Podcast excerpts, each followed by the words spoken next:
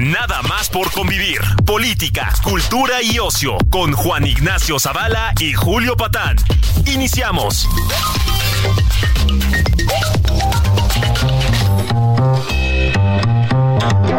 ¿Qué pasó? Bendiciones, ¿cómo están? Esto es nada más por convivir, sobrinas y sobrinos. Aquí está su tío favorito, Julio Patán. En domingo, domingo de nada más por convivir. Ya saben que los domingos están dedicados a gente de primer nivel de la vida pública mexicana. Como siempre les digo, cabe todo tipo de gente, bueno, no todo tipo de gente, gente dedicada a todo tipo de cosas, ¿verdad? No, porque eh, no le vamos a abrir las puertas a López Gatel, ¿no? Este, hay, hay, hay principios morales que respetar, pero sí gente que proviene de todos los ámbitos. Hemos tenido chefs, hemos tenido gente especialista en vinos, hemos tenido gente hablando de tequila, hemos tenido escultores, hemos tenido actrices, actores, directoras, directores, novelistas. Bueno, también, también nos gusta tener gente que nos explique el mundo. Y en este caso lo digo en un sentido literal. El mundo los otros países. A veces en México, en el pues en el análisis en los medios nos vemos demasiado el ombligo. Es un vicio de muchos países, pero en México lo tenemos. Se nos olvida que estamos rodeados de otros países que pasan por situaciones infernales.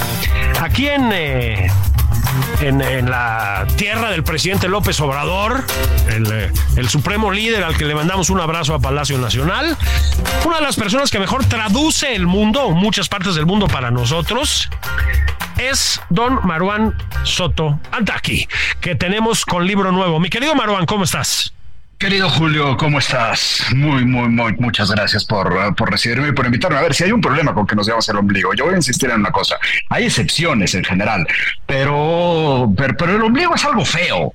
Sí, sucio. Como para, o sea, el ombligo no sé, o sea, sí me queda que hay toda, podemos encontrar una suerte de teorías alrededor de lo que querramos, desde el erotismo a lo que sea del ombligo, pero reconozcámoslo, es feo. Es feo, es feo y es sucio en términos generales. Entonces, ¿por qué quedarse viéndolo? O sea, es decir, estamos obsesionados en vernos algo que sí está bien que esté al centro, pero es un nudo. Exactamente. Y un nudo a veces mal cerrado. Se los digo porque Maruán, al que deben conocer, porque es un autor muy leído, tiene varios intentos desde varios géneros, si me permites decirlo así, Maruán, de Gracias. eso, de traducir el mundo. Tiene novelas, habrán leído, por ejemplo, Casa Damasco. Tiene libros de ensayo, tiene libros para entender a México, para entender el Oriente Medio, en fin, Maruán, te has dedicado a comprender el planeta Tierra. intentarlo. Eh, no es fácil, ¿eh? Y ahora lo haces, este, mm, pues bueno, su último libro, se los voy a hacer así como va, se llama Lo que hicimos mal los adultos. Entonces te dicen, puta, pues hizo una enciclopedia, ¿no? Bueno, podría, pero no. Lo que hizo Maruán, que es una cosa que hace muy bien, es compactar, concentrar, destilar las discusiones. Entonces, Maruán, te concentras en una serie de escenarios en el mundo, escenarios básicamente militares, escenarios de guerra, y en explicarlo a un posible adolescente, es decir, los adultos, pues sí, les estamos dejando un changarro infernal a los chicos. Esa era tu idea, hablarle a los hijos que no tuviste, ¿no?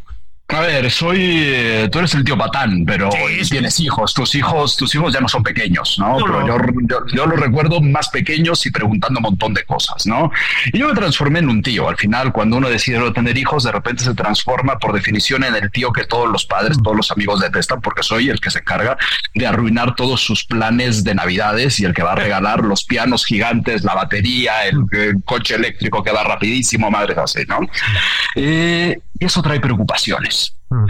Como decías en los libros anteriores que he seguido, sí, efectivamente las novelas o los ensayos, eh, trataba de acercarme a mi mundo un poco. Creo que uno escribe alrededor de su mundo y mi mundo sí efectivamente es sobre todo medio oriental, pero la otra mitad es la parte mexicana, latinoamericana. Es decir, me debo a dos terrenos particularmente disfuncionales, a dos terrenos que por distintas razones tienen problemas de naturaleza. ¿Por qué problemas de naturaleza? No solamente en los escenarios militares o de conflicto o de guerras, eh, sino en los escenarios de falta de democracia, de falta de perspectivas, de falta de futuro. Solamente que si tú y yo nos podemos hablar del futuro, tenemos que ser honestos, tampoco es que nos quede tanto, ¿no? No, no, ya, ya, pasamos la, ya pasamos la mitad de, de lo que podría tocarnos, ¿no? Eh, y a esos, y a esos sobrinos, y a esos jóvenes, y a esos adolescentes, pues sí, efectivamente les estamos dejando un desastre. Y alguien podría decir, pero siempre nos han dejado un desastre. Todas las generaciones anteriores han dejado un desastre. Y hay ciertos límites en eso, y hay ciertos matices en eso. ¿Por qué? Porque si siempre hemos dejado un desastre, hay una obligación ética de las generaciones, mm. que es tratar de avanzar un poquito para arriba y que ese desastre se vaya conteniendo. Bueno, llegamos a un siglo XXI, llegamos a un siglo sí con tecnología, a un siglo con la, la comunicación en su punto más, más grande que hemos conocido. Y resulta que ese desastre también genera muchísimas preguntas. ¿Qué hacemos cuando hay un chico, de una chica, de entrando a secundaria, que está por fuerza conectada al planeta, ya sea por TikTok, por Snapchat, por cualquier tipo de cosas, ya de gente más joven que tú y que yo, que, que son casi todo. Y, o porque está el padre escuchando el radio cuando lo recoge y sale que hay algo en Ucrania. Y entonces ese adolescente le pregunta a su padre una cosa muy complicada, oye, ¿por qué hay guerras? Mm. ¿Por qué se están peleando? Y como padre o como tío putativo, que ha sido el papel que decidí tomar, pues resulta que es muy complicado explicarle a un adolescente por qué hay guerras, por qué se están peleando, por qué, por ejemplo, a ver, hace un par de días acaban de dar este viernes eh, que acaba de pasar el premio Nobel de la Paz a una mujer iraní que está en la cárcel. ¿Cómo le explicas a una adolescente de 13 años ¿Por qué hay un país donde se arresta o se mata a las mujeres por no portar un velo? Bueno, son preguntas complicadas entre los adultos y normalmente nos las tratamos de hacer entre los adultos y responder entre los adultos con un problema. Si hay algo prejuicioso en la vida, son los adultos y al mismo tiempo somos alguien que ya no necesariamente podremos hacer tantos cambios a ese mundo que se está, que se está quedando atrás. ¿Qué es lo que hago en lo que hicimos a los adultos? Es primero un, arranque de honestidad, de explicarles por qué hay guerras, tratar de descifrar esos códigos en un, en un lenguaje, sí, para, para jóvenes, para los que tendrán que resolver el desastre, y ahí trato de dibujar 10 conflictos que creo que a partir de ellos podemos entender la generalidad de los conflictos, no solo guerras, ¿no? Conflictos en el sentido de lo más chico a lo más grande, de distintos tipos, como por ejemplo acercarme a la realidad latinoamericana en Nicaragua, donde se tiene una situación de conflicto, pero es distinta a la situación de conflicto que se tiene en Irán, en Afganistán, en Ucrania, en Siria, en eh, la condición palestina-Israel. Bueno, con esos 10 conflictos trato de construir una serie de ensayos para adolescentes que a veces juegan con el cuento, para justo llevar a esos adolescentes, uno piensa siempre en el lector, que entonces esos lectores adolescentes puedan entender desde un punto de vista más cercano a ellos qué es lo que sucede. ¿Por qué más cercano a ellos? Porque cuando hablamos en las noticias, tú, yo, cualquiera, de qué es lo que ocurre en Myanmar, si queremos, en Sudán, hablamos siempre de los adultos, siempre, siempre hablamos de los adultos. Pero en todos estos conflictos resulta, no hay una situación de conflicto donde no suceda. Sucede en México, sucede en Tamaulipas, sucede en Zacatecas, sucede en Jalisco, en todas las situaciones de conflicto, hay jóvenes, hay menores de edad a los que les estamos obligando a comportarse más allá de su edad. Los estamos viendo, los estamos forzando a ser casi adultos porque los estamos imponiendo en una serie de preocupaciones que por definición no deben de tener. Podemos pensar que no es nuestro problema porque están lejos, pero el problema es que cuando hacemos eso estamos haciendo una apuesta por la indiferencia y la indiferencia es el motor de absolutamente todos los conflictos que podemos encontrar en la historia del mundo más en este momento donde tenemos más posibilidad de conectarnos. ¿Qué es lo que hago también entonces en este nuevo libro?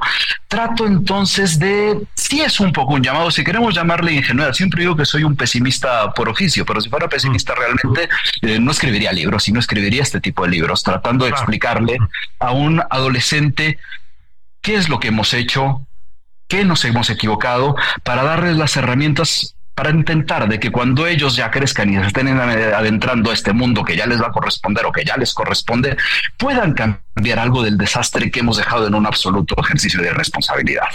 Exacto. Y si quieres, ahora vamos, no, no nos va a dar tiempo revisarlos todos, pero vamos con algunos de esos conflictos, ¿no? Vamos a, vamos a platicarlos un poquito.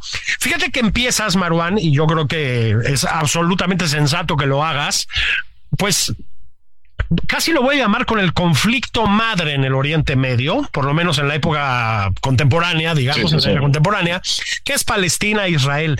Fíjate que lo haces de una manera que es bien inusual. Hay una, algo pasa con el conflicto eh, palestino-israelí, israelí-palestino, que llama a una a un feroz maniqueísmo a la hora de interpretarlo. Creo que tú lo evitas, pero creo que lo evitas no, no, no desde la tibieza, sino eh, más bien al contrario, repartiendo críticas fuertemente a ambos lados, ¿no? Sí, a ver, ¿cuál es la intención de un libro de estos? La primera es evitar la contaminación que tenemos los adultos casi por definición y que nos ha costado mucho, mucho evitarla, ¿no? Evidentemente, quizá el madre de Medio Oriente, sino el madre de todas las últimas generaciones, 70 años, va a ser el conflicto Palestina-Israel, ¿no? Es la base que históricamente en prácticamente todo personaje, toda, toda persona que está viva va a encontrar. Si alguien le pregunta, sin importar su edad hoy, ¿cuál es el conflicto permanente que te ha tocado?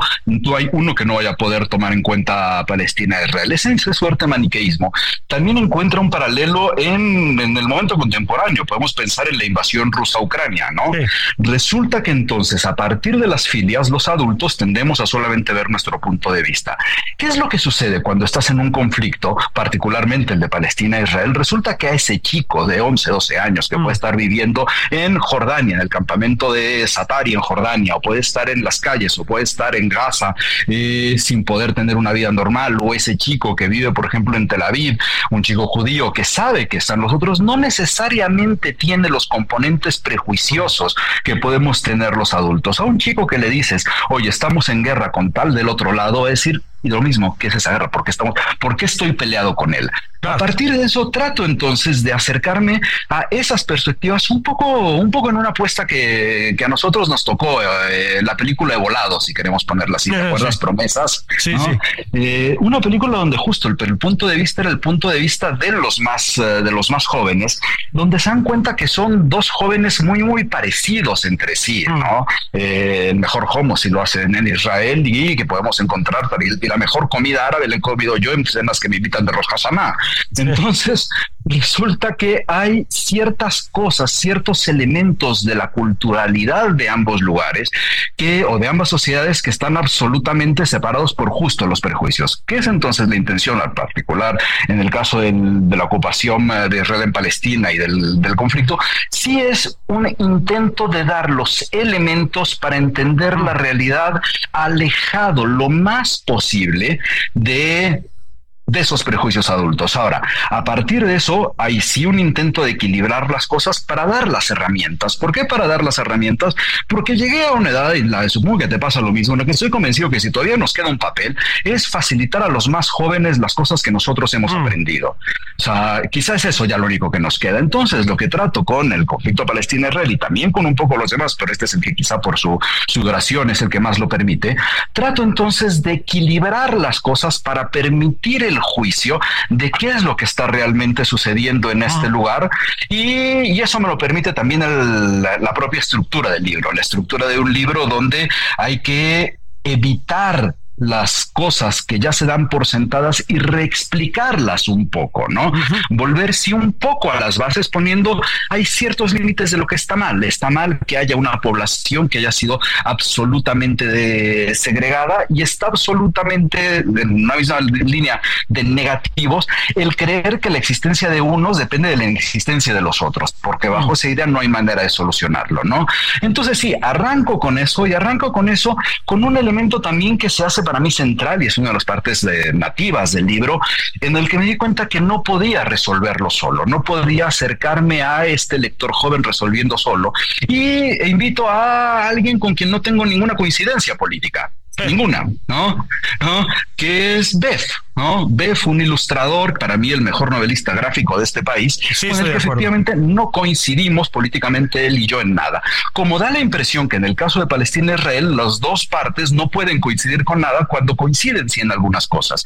Y Beth al final trata, trata un poco de sintetizar, cada capítulo tiene una ilustración donde intentamos que se sintetice lo que también está en el texto. Mis preocupaciones son las de Beth, donde entonces tenemos a dos chicos, a dos grupos de chicos palestinos e israelíes jugando una especie de voleibol con un muro que los está dividiendo, ¿no? Bueno, Ese es el espíritu de todo el, eh, de lo que hicimos mal los adultos. Ahí te va. Después en la segunda parte de este programa, si te parece, nos detenemos en Siria porque tiene eso una conexión contigo por tu, por tus orígenes, muy mm. potente y porque además viviste allá y etcétera. Pero antes de eso, quiero ir acá. Hablabas hace un ratito de Irán, ¿no? El Premio Nobel de la Paz, etcétera. Em, pones el, eh, pones la lupa, Marwan, en varios momentos en el libro. Hay una parte dedicada a Irán, pero ya desde que estás hablando de Palestina e Israel, pones la lupa sobre Irán. Creo que a veces se nos olvida, por lo menos en México, que no, no estamos tan cerca, digamos, del conflicto, la tremenda influencia que tiene Irán en demasiados escenarios, y lo tengo que decir claramente, atroces. Uno de ellos es Palestina, ¿no? A ver, es Palestina y es Siria. A ver, lo que hicimos mal los adultos lo trato de sintetizar como un rompecabezas de lo descompuesto. ¿Por qué un rompecabezas de lo descompuesto? Porque hay una serie de elementos que se entrelazan en todos estos conflictos que encuentran ciertos, ciertos nodos, ¿no? Como puede ser el caso de Irán, como puede ser el mm. caso de Rusia, como puede ser el caso de China. Evidentemente también como el caso de Estados Unidos, cuando mm. estamos hablando de su participación en todos los conflictos. Aquí justo la idea era tratar entonces de dibujar cómo en el caso de Irán hay ciertos elementos que lo llevan a participar de de manera muy importante en, por ejemplo, eh, armar a las milicias del Hezbollah, armar a Hamas, armar a una orquestación absoluta de política que se mete en otras naciones, como el caso de Palestina, como con el caso de Siria, que al final terminan por conectar las cosas que hemos hecho mal, ¿no? Entonces, ¿cómo trato de hacer esto? Trato de hacerlo de una forma quizá un poco, un poco virginal, ¿no? Eh, aprovechando un poco el espíritu del mismo libro, que es solamente dibujar cuál es la influencia de todos estos países, particularmente Irán por su extensión gigantesca en los otros, y darle al lector una especie de mapamundi de eso que quizá escuchen las noticias y que está teniendo que empezar a entender. ¿Por qué empezar a entender? Porque al final hay preocupaciones que le van a jalar conforme está entrando a esta adolescencia. Parto en el caso de Irán y ahora antes de que nos volvamos, regresamos a él con un elemento central. El año pasado, hace año y cacho, asesinaron en Irán a Mahsa Amini. Mahsa Amini, una mujer que se portó, portó mal el velo y la asesinaron, ¿no? Las protestas que se desencadenaron estaban llenas de adolescentes llenas, llenas de adolescentes. Pensamos que es un tema muy adulto. No, es un tema adolescente, es un tema de jóvenes. Entonces a esos jóvenes trato de explicarles de este lado del mundo cómo existe allá un elemento que termina por meterse en todos los demás conflictos o en casi todos los conflictos que se puede llamar Irán, que se puede llamar Rusia, que se puede llamar China y en particular en el caso de Estados Unidos y en el caso de Irán decirles cómo hay que tratar de comprender eso que da la impresión de estar muy lejos. Mm. Un país que está muy encerrado en sí mismo por una parte, ¿no? Es decir, es un país bastante hermético, aislado, pero que, repito, influye en muchísimos territorios, ¿no? Eh, en la segunda parte vamos a tener que hablar de Siria, porque ahí tiene una presencia muy fuerte, pero en Irak, su, su enemigo militarmente durante el siglo XX, otro tanto, ¿no? Sí, sí, sí, absolutamente, ¿no? A ver, Vengo de una familia parecida a la tuya, muy parecida a la tuya, ¿no? Donde nuestra educación política de jóvenes era amplia. ¿no? Donde estuvimos, a ver, estuve cerca de ciertas situaciones políticas casi por naturaleza desde que era pequeño. En mi caso particularmente, mi infancia se pasó en distintos países donde mis padres creían que podían participar de los proyectos políticos buscando, sí, si quieres en la ingenuidad, un mundo un poco más decente. Mm. Es decir, que me hicieron mudarme desde los seis años a los siete años, a los nueve años a país que puede ir desde eh, Libia, Nicaragua, España, el, ingreso a la democracia, etcétera, lo que querramos, ¿no? Bueno, a cada uno de esos espacios se me llevó explicándome con absoluta honestidad y cuidado, cuidando la edad, a dónde me estaban transportando. ¿Qué es lo que hago para poder tratar de explicar Irán particularmente? Lo mismo que me hicieron a mí, es decir, no subestimar, no tener condescendencia con un público, con un lector joven. ¿Por qué? Porque como nos pasa a todos, cuando, eh, cuando uno es joven uno entiende mucho más de lo que los adultos creen que, que entiende. Entonces, justamente les trato de explicar un poco cómo hay un país, particularmente Irán, que a lo largo del siglo XX se conforma y se transforma en el elemento central de la política medio oriental y de gran parte de Asia, que junto con la creación del Estado de Israel termina por modelar toda esta región. Si hay un elemento modelador de la realidad eh, medio oriental e incluso en ciertas partes eh, norafricanas, es la revolución iraní en la década de los 70 y el ingreso del Ayatollah Khomeini a la política, a la política regional. Bueno, como ese gran elemento fundador de la realidad medio oriental trato de entonces desentrañar cuál ha sido su participación desde, como decías, la, guerra con Irak en, eh, en, el siglo XX, cómo se empieza a desenvolver en Siria, cómo se llega a articular hacia Palestina, cómo incluso tenga, llega a tener ciertas participaciones dentro del conjunto de la realidad de esta zona del mundo que mm. termina por afectar también Occidente y se transforma en el gran denominador de los temas que hablamos todo el tiempo sin nombrarlos, ¿no? Y trato de acercarme a eso justo en este ejercicio pedagógico que a mí me tocó vivir, donde se partía de, sí, sí podemos explicarle a un joven qué es lo que sucede si tenemos el suficiente cuidado en explicarle las cosas con una solamente, con una sola razón, tratar de que entienda dónde está situado. Entonces, mi querido Maruán, vamos a tener que regresar a dos geografías tuyas. Ya hablaste de Siria la otra es Nicaragua, que también esa nos queda bastante más cerca, también es un tema de los de los que tocas. Déjame hacer pausa entonces, que la gente se vaya a refrescar con un caguamón con su veneno favorito. Aquí no tenemos prejuicios en ese sentido. Que, Pero preferimos la ginebra. Sí, preferimos, sobre todo Maruán prefiere la ginebra. se lo puedo decir, ¿eh? me consta. A mí también me gusta. Este, que Maruán se sirva un gin tonic, que es muy como de mediodía, muy refrescante. Esa es su parte en España. Este, regresamos enseguida. Si quieren, recalienten la barbacoa también. Esto es nada más por convivir.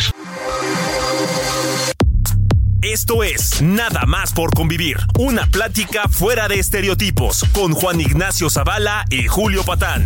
Regresamos.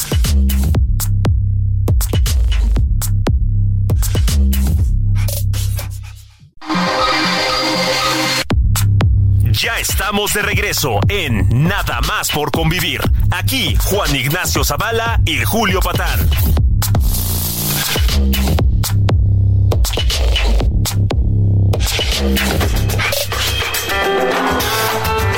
Bendiciones. Estamos de regreso nada más por convivir. Se acabó la espera, se acabó la espera. Sonrían. Ya llegamos de nuevo. Estoy platicando con mi querido Maruán Soto, Maruán Soto Antaki. Trae el libro nuevo.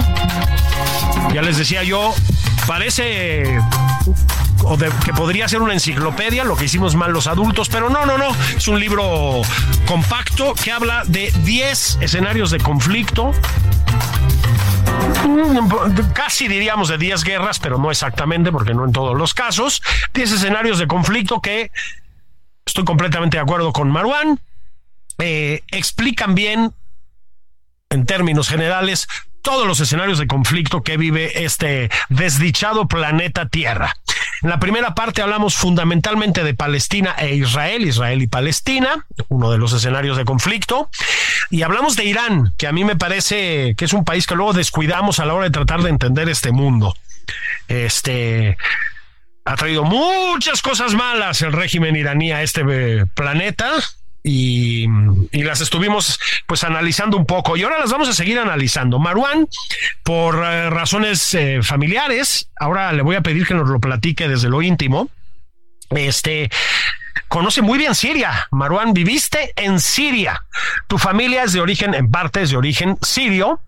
Eh, también se filtra por ahí lo turco, yo lo sé. Este, desde luego lo mexicano. Pero en algún momento dado fuiste a dar a Siria. ¿Cómo fue?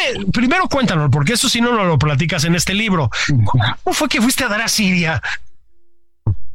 A ver, eh, mi madre llegó de Siria a México en 1975. Yo nací en 1976, la cosa fue muy rápida, muy, muy rápida. ¿no? Mi madre decía que al final uno se queda donde están, donde están los hijos. El hijo la obligó a quedarse en México, mm. ¿no? Yo a los 17 años me salí de casa de mi madre y me fui a vivir por primera vez a Siria. Mm. Me fui a vivir a Siria en ese momento en casa de, en casa de mi abuela, con mi tía, eh, de estudiar árabe, empezar a hacer vida allá. Y fue justo de los últimos años todavía con la dictadura a cargo de Hafez al-Assad, del padre de Bashar al-Assad, del actual dictador. Del actual dictador, exacto. Es una dictadura que desde la década de los 70 rige el país y es una dictadura que a mí me tocó vivir en dos partes. Me tocó vivir la del padre, me tocó vivir la del inicio del hijo. Me tocó vivir cuando se, se mata en un accidente de tráfico. Bueno, le metió al acelerador y se estampó. Mm. Basil al-Assad, que era el hijo predilecto de Hafez al-Assad, y sabía, le habían diseñado la vida para, para, sucederlo en el poder. Lo habían preparado siendo el capitán de las Fuerzas Armadas, de la Cuarta Brigada, el, eh, el, eh, el guapo que encabezaba la delegación olímpica siria. Mm. ¿no? Es una cosa demencial. ¿no? O sea, estamos acostumbrados a, la, a las dictaduras eh, latinoamericanas y hay un punto arriba de las dictaduras latinoamericanas, que son las medio orientales. ¿no? Bueno, Viví en Siria ahí por primera vez. Ahí conocí a, mis primos, y luego regresé a Siria después de la muerte de mi madre en, eh, en, el año 2000. Y a partir de ese momento, hasta el inicio de la guerra civil, bueno, antes de la guerra civil siria, que ya pasó los 12 años, al haber heredado una casa y en cierta forma quedado a cargo de muchas de las cosas familiares, al menos las que había dejado mi madre hacia, el resto de la familia. Entonces las visitas se hicieron increíblemente frecuentes, ¿no? Pasando temporadas, a veces más largas largas que otras, hasta que hace 12 años el país se acabó, empezó a acabarse, ¿no? Con el inicio de las primaveras árabes se desapareció un país eh, como se conocía, era un país que tenía 23 millones de habitantes más o menos, mm. eh, hoy debe estar pasando los 13 porque ya regresaron más o menos dos con ciertos ejercicios de repatriación bastante perversos. El país se acabó, se destruyó, se tiene a la cuarta parte del país viviendo al norte en, en una zona no, con la única zona todavía no controlada por el régimen. En mi caso, perdí la casa, perdí la casa que, había heredado la madre. ¿La perdiste porque te la quitaron así? No, porque se destruyó. Porque, ah, destruida. Porque, las, porque las bombas pasan y se acaban, ¿no? El departamento en el que vivía mi abuelo, curiosamente no tengo idea qué pasó con él, no sé cuál mm. fue su estado. Eh, murieron mis dos tíos, en este tiempo, mis primos tuvieron que emigrar. Entonces ese país, que es el país de la parte tardía de mi adolescencia y de prácticamente todo el inicio de mi vida adulta hasta la vida adulta ya formal, pues resulta que desapareció y creó un país que tiene dos identidades, porque al final ya hay una generación completa, después de 12 años de guerra hay una generación completa, ya son adolescentes, pues, ¿no? Que se criaron en el desplazamiento interno, que se criaron en Europa donde pudieron haber sido acogidos o que se criaron en campamentos de refugio, ya sea en Turquía, ya sea en Líbano, ya sea en Jordania o en cualquiera de las otras vecindades, ¿no? Entonces resulta que hay una conexión evidentemente muy, muy personal. Es un país al que yo no sé si voy a poder volver. Mm. Yo no sé si voy a poder volver. Sé que no puedo volver mientras esté la dictadura de, de Bashar porque al final ha habido una relación política ha habido un trabajo de opinión o, de análisis ajeno a, los intereses de la dictadura y a las dictaduras no les gusta que uno las critique, ¿no? Entonces hay, obviamente, hay un asunto muy, muy íntimo, como también lo hay hacia, por ejemplo, Nicaragua, que lo mencionabas hace un rato, ¿no?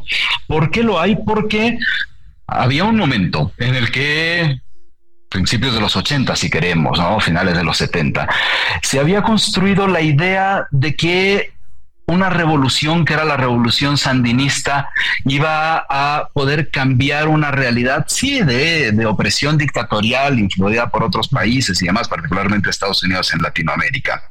Y a partir de ella, en esa infancia extraña, mis padres deciden que en los 80 había que ir a apoyar a los sandinistas. Estaba justo en ese momento Sergio Ramírez como vicepresidente. Sergio Ramírez hoy perseguido por la dictadura, por su propia dictadura, por su propio colega de armas, pues, ¿no? El eh, fundador del sandinismo, en fin. Totalmente. Sí, sí, sí, Pues bueno, con mis padres me mudan para allá y se crea también una especie de vínculo que en ese caso para mí tiene una, una suerte de corresponsabilidad o de sentimiento de culpa porque al final mis padres en ese momento sí terminan viviendo en un proyecto que se transformó en una, en una dictadura podríamos ponerla paralela en el espíritu a estas otras dictaduras medioorientales, ¿no?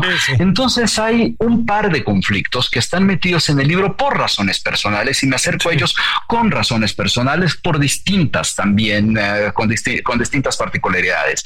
En el caso sirio, ¿por qué? Porque hay una generación entera que, que ya se ha criado afuera o en, o en la misma guerra y en la otra porque hay también una descomposición absoluta de lo que deberían de ser los elementos mínimos de convivencia política. ¿Qué es lo que trato de hacer entonces? Ya me voy a regresar al inicio de por qué demonios hacer este libro, ¿no? ¿Por qué hay que hacer este libro? ¿Por qué me interesó hacerlo? Y demás, ¿no? Uno, porque sí creo que hay que tener un ejercicio de responsabilidad en explicarle a los más jóvenes el mundo que les estamos dejando. Por otro lado, porque hay que tratar de encontrar las herramientas o los vehículos para explicarle a un joven cuando se empieza a preguntar por qué hay guerras y qué suceden en las distintas guerras o conflictos o realidades de mala convivencia política. Y porque al mismo tiempo creo que me he podido a lo largo de estos ya muchos años, llamémosle como especie de conflictólogo, ¿no? De mm. tratando de entender los conflictos del planeta, me he topado con una generación o con varias generaciones más jóvenes que tienen una suerte de inquietudes que quizá ya las nuestras perdieron, ¿no? ¿Por qué creo que las nuestras han perdido? Porque nos hemos acostumbrado quizá y hemos normalizado el que sí, hay una guerra en Siria y hay una cosa en Nicaragua y hay una cosa en Myanmar, en Sudán, en Afganistán, tal. Y esa normalización es producto de una indiferencia que no encuentro en los más jóvenes. Mm. Decíamos hace un rato cuando hablábamos de Irán, por ejemplo, sobre las protestas del año pasado pobladas de jóvenes. Resulta que esos jóvenes no, no están de acuerdo con el mundo que están, que están teniendo, ¿no? No es cierto entonces que los jóvenes son indiferentes, nos hacemos indiferentes al sernos adultos. Mm. Y estos jóvenes que podemos verlos también en las protestas en Nicaragua, que son los jóvenes que salieron a la calle hace 12 años con las primaveras árabes, que son los que decían no queremos esta realidad, lo que quizá tenemos que darles es las herramientas para que ese disgusto se transforme en una acción política. ¿Qué quiero decir con eso, con una acción política? Quiero decir que al final, si les, si les damos los insumos para ver qué no funcionó con nosotros y qué podrían cambiar ellos, nos encontremos con un par de generaciones que en unos años cambien ese desastre que les hemos dejado, ¿no? Eso lo agarro desde los escenarios absolutamente íntimos, como puede ser el escenario de Siria, como también lo es Palestina e Israel. No hay ninguno de los que estamos ligados o vinculados a Medio Oriente que no nos criamos con la realidad palestina-israelí. Entonces también está cercano con una, desde, desde una aproximación de particularmente íntima de la realidad que viven esos jóvenes en esas condiciones, como también puede ser el caso Libia, también termina viviendo en Libia, como puede ser también efectivamente el caso nicaragüense, que es el que nos acerca al continente, y un poco una mirada en el espejo de la, que no está tan lejano, que es el caso de la invasión rusa a Ucrania, por ejemplo, donde existen ciertos elementos que coinciden con las realidades de todos estos otros países, mm. incluyendo, qué sé yo, Myanmar, Afganistán, Sudán, Yemen, etc también está metido Irán en Yemen. Sí, eh, está metido en todos lados Yemen, eh, Irán. Eh, que también se pueden conectar con la realidad de algunos jóvenes o de algunas, o de algunas localidades, por ejemplo, incluso en el caso mexicano, ¿no? Entonces, este rompecabezas de lo descompuesto lo que intentes, si desde un lado íntimo, que parte de mi propia experiencia en la, infancia, en la adolescencia, cuando todavía podía decir joven, tratar de llevarles a los lectores, adolescentes sobre todo, un poco los ingredientes que les pueden hacer, o espero que puedan, dejarles asomar hacia afuera, pero también ver hacia adentro. Fíjate que ahora vamos a Yemen, que me, pareció muy interesante porque es un caso que yo sí no conocía, pero una, una constante en tu libro, pues es el horror ante el radicalismo religioso, ¿no? Este, ya hablabas de Irán, Eh, pero hay que volver a Siria y a su vecino Irak, ¿no? Este, a Siria le cayó encima una cosa, Maruán, que tú describes con mucha precisión en el libro, que es el Estado Islámico o Daesh. Este, a ver, estábamos ya más o menos acostumbrados en Occidente al radicalismo islámico, al islamismo duro. Eh, pues a final de cuentas, los atentados contra el Pentágono y las Torres Gemelas de un tal, eh, una tal Al Qaeda, ¿no? Creo que el Estado Islámico rebasó por la derecha incluso Al Qaeda, o me equivoco. A ver, en su momento sí, en su momento sí, absolutamente. Ahora, ¿qué también cosa que hicimos los adultos frente a eso? ¿Qué tanto has escuchado en las noticias últimamente sobre Daesh, sobre Qaeda, sobre lo que sea, ¿no? Eh, sobre Tajir al-Sham, al norte de Siria.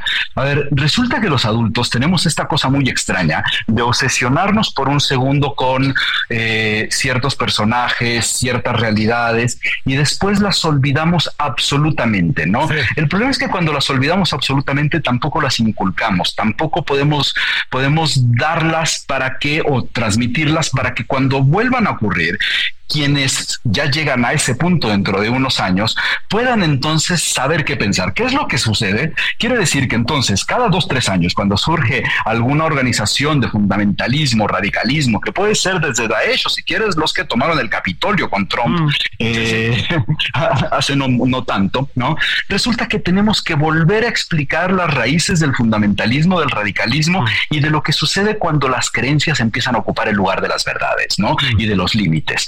Entonces, agarro que lo que, lo que yo considero que es quizá de los momentos de, mayor descomposición de posibilidad de convivencia, porque todos los radicalismos parten de una cosa que va a ser muy obvia y los adultos van a decir, sí, claro, obviamente los radicales van a ser, los radicalismos van a ser radicales. ¿Qué quiere decir ser radicales?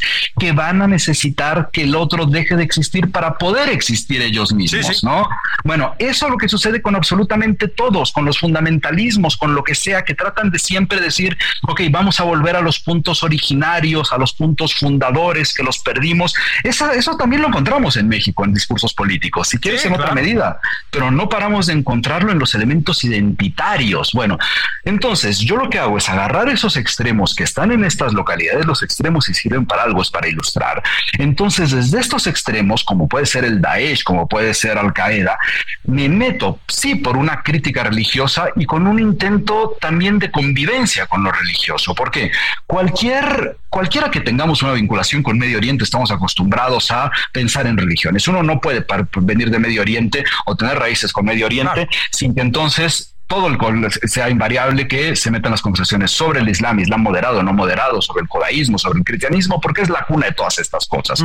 Entonces uno, más allá de mi ateísmo, termina aprendiendo a convivir con las religiones y empieza a convivirlas de forma bastante decente, hasta que se pasan al punto del radicalismo o se pasan del punto donde la creencia es permisible dentro de la creencia personal y no tiene la intención de hacer política para todos los demás.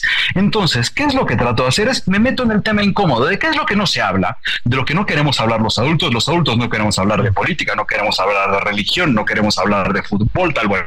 Entonces yo agarro estos escenarios de descomposición en distintos conflictos para hablar de religión, para hablar de política y también para hablar de fútbol.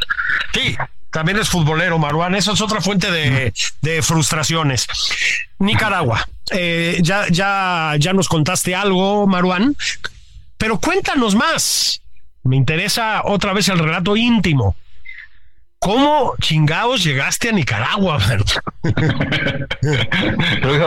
a ver, podría pensar que ese es uno de los reclamos grandes que uno le tiene, que le tengo, le tengo a mis padres, pero con el tiempo entendí que no tanto, ¿no? Mm. Eh, por ahí de principios del 80, 82, 83, creo, ¿no? Eh, los eh, contras, un, grupo, un operativo militar, una milicia, ¿no? Son eh, financiadas sobre todo por la CIA en Estados Unidos, de Estados Unidos. Empieza a ocupar terreno en Nicaragua con la intención, sí, de derrocar al, al régimen sandinista, al, al gobierno sandinista. Y cuando la idea del gobierno sandinista en ese momento era, eran los preceptos de, una revolución que se podía prestar decente. Tengo que recordar siempre en estos casos, mm. había un personaje que era Sergio Ramírez, vicepresidente, compañero de armas, ¿no? que hoy está siendo perseguido por...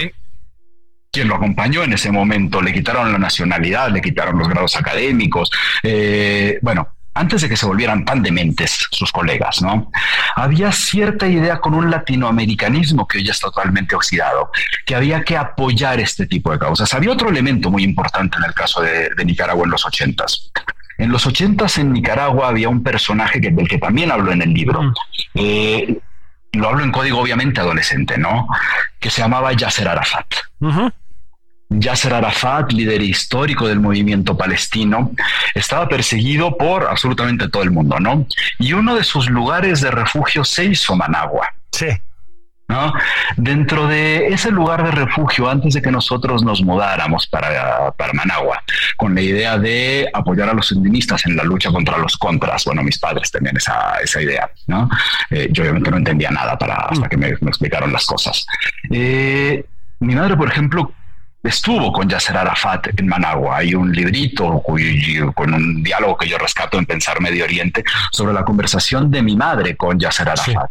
Entonces había todo ese peso histórico, ideológico de participación ahí, donde se trataba entonces de lo que ellos querían cambiar el mundo. Yo no estoy tan peleado con quienes quieran cambiar el mundo, ¿no?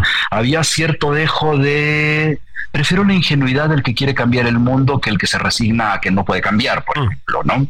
Solamente que hay vías para que ese cambio sea posible. Y esas vías son las que en ese momento nos llevaban a vivir en Managua. Ya después yo, cuando fui adulto, decidí volver a todos esos países donde en algún momento había vivido con ellos. Y me di cuenta que no había una sola excepción. Todos los proyectos habían fracasado, absolutamente todos. Todos se transformaron en regímenes totalitarios, todos se transformaron en justamente lo opuesto a lo que habían buscado, etcétera, porque las vías habían fracasado las vías que en un momento parecían decentes se transformaron en indecentes. Y a partir de eso, a partir de esa propia experiencia y de la explicación que se me dio a mí para vivir en, eh, eh, en, Nicaragua en su momento y que la rescato cuando yo regreso a tratar de conocer qué es lo que estaba sucediendo. Pues es entonces que trato de contarles desde esa parte histórica que me involucra a mí, a la realidad actual de Nicaragua como un acercamiento a la parte latinoamericana. Es el único país latinoamericano en el que, en el que, en el que aterrizo. Y llego desde ahí a un intento de rescatar otra cosa increíblemente íntima que es para mí uno de los grandes motores de este libro, ¿no? En esa formación extraña que tuve, yo me acuerdo muy muy bien de quizá antes de haber ido a, vivir a Nicaragua o alrededor de ese momento, que justo se acababa de firmar la versión final de la Carta de los Derechos del Niño. Hoy se llama Los Derechos de la Niña y el Niño, da igual eso, ¿no? Y en esa Carta de los Derechos del Niño se incluían ciertos elementos básicos que que hemos olvidado y se han olvidado en el caso latinoamericano, especialmente en Nicaragua. ¿Cuáles son los, esos cosas? Por ejemplo, todo mundo tiene derecho a una nacionalidad todos los niños tienen derecho a una protección especial para ser niños, por ser niños. Todos los individuos, incluyendo los niños, tienen derecho a una opinión. Todos tienen derecho a encontrar una educación, a lugares de refugio. Todos tienen derecho a la salud. Todas estas cosas que suenan muy, muy shalala, están firmadas por todos los países, casi todos los países del mundo en la Carta de los Derechos del Niño. Bueno, resulta que en Nicaragua todo eso se transgredió. Si nos acordamos con las protestas de hace unos cuantos años, como inició la realidad actual nicaragüense, empezó atacando los centros de educación se atacaron los centros de educación. Es decir, se rompió ese derecho de la educación. Hace no tanto se le quitó, se le quitaron nacionalidad, decíamos a Sergio Ramírez, a Yocon David y se le metieron a la casa y demás, tal. Bueno, entonces también se rompió eso, que no son los derechos de los adultos, son los derechos desde que somos niños, ¿no? Está en la Carta de los Derechos del Niño. Entonces también se rompió eso. Se empezó a atacar hospitales y demás. Bueno, se dicta, se decreta desde hace mucho tiempo, los países nos pusimos de acuerdo para decir las iglesias, los hospitales, hospitales, las escuelas merecen una protección especial y no pueden ser atacados en una zona de conflicto, ni de guerra, ni de lo que sea. Bueno, en Nicaragua también fueron atacados los hospitales, las escuelas, se metieron las, las, eh, los, eh, los militares y las parapolicías de, de Daniel Ortega.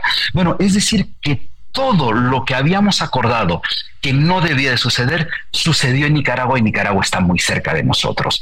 A partir de ahí es que trato de explorar un poco esa realidad, ¿no? Ahora, ya que te interesa lo íntimo, hago solamente con el asunto de los derechos del niño. Tú abriste la puerta, ni modo, mm. eso también lo pongo en los libros. Recuerdo que cuando recibo en la escuela la Carta de los Derechos del Niño, eh, yo la aportaba muy orgulloso, si la leí era bastante nerd, hasta que tuve una discusión con mis padres. Todo el mundo tiene discusión con sus padres, ¿no? La labor ética de cualquier joven es discutir con los padres. Preocúpense si sus hijos no discuten con ustedes, ¿no? Pues Entonces, discuto con mis padres, me peleo con mis padres y mis padres me mandan regañado al cuarto. ¿Por qué? Porque no estábamos de acuerdo en algo. Entonces, ¿qué hago yo? Yo regreso con esa carta de los derechos del niño, donde dice que todo mundo tiene derecho a su opinión. Y digo, no, ni madres, a mí no me van a castigar. ¿Por qué? Porque aquí dice que yo tengo derecho a mi opinión, así que no. a propósito, la madre de Marwan, para quien no lo sabe, eh, es Ikram Antaki, que fue una, es una muy importante escritora, traductora también de la realidad del Oriente Medio, a propósito con un texto muy lúcido sobre el presidente López Obrador, pero ese es tema de otro mm. programa. Mm. Estuviste, Maruán, creo que sigues en Monterrey. Te fuiste pues a, a, a ver a tus fans en Monterrey. Fuiste a presentar en la Feria del Libro el libro del que estamos hablando hoy. ¿Qué tal te fue? A ver, es una feria, es una feria la que no venía desde hace mucho tiempo, más allá del asunto pandémico, no venía desde hace mucho, ¿no? Y no venía desde hace mucho regresar con un libro en un registro totalmente distinto me, me mataba de nervios. Como me mató de nervios hace unas semanas el High Festival en Querétaro también, ¿no? ¿Por qué me mató de nervios? Porque el cambio de registro, de haber siempre hablado para adultos y ahora tratar de hacerlo para adolescentes, obviamente da muchísimo, muchísimo pavor. La recepción entonces afortunadamente en todos los casos me ha sorprendido y me ha tranquilizado, no por el hecho del libro, sino por el hecho de los lectores, ¿no? Los libros son de los lectores. Y en esos lectores, lo que me he encontrado en cada vez que, he podido hablar de él frente, frente a, en algún espacio de estos, lo que me he topado es generaciones que quieren preguntar, que quieren saber y que tienen mucho más dudas que no hemos resuelto los adultos. Un poco el intento de la presentación de ayer, lo que va a pasar en Guadalajara también el primer fin de semana de la feria, lo que pasó en el GEI, es justo eso, poder discutir, poder decirles a los jóvenes, resolvamos las dudas que tengan de este mundo que es el que los estamos dejando nosotros. Entonces contento, muy, muy contento. Con un clima un poco raro, pero bueno. Sí, sí. Pues me alegro mucho, querido Maruán. La otra cosa que le vamos a decir a los jóvenes es obedezcan al tío Patán, pero eso es aparte. Te mando un abrazo, querido. Muchas felicidades. Gracias por estar aquí. Muchas gracias. Abrazo fuerte. Y gracias a ustedes, a todas, a todos, a todes, por escuchar nada más, por convivir. Síganos escuchando a lo largo de la semana. Nos oímos otra vez el sábado aquí con el tío Juan Ignacio Zavala. Pórtense bien, de veras, no hagan imprudencia disfruten el caguamón, sean felices. Un abrazo. Esto fue Nada más por convivir, el espacio con política, cultura y ocio, con Juan Ignacio Zavala y Julio Patal.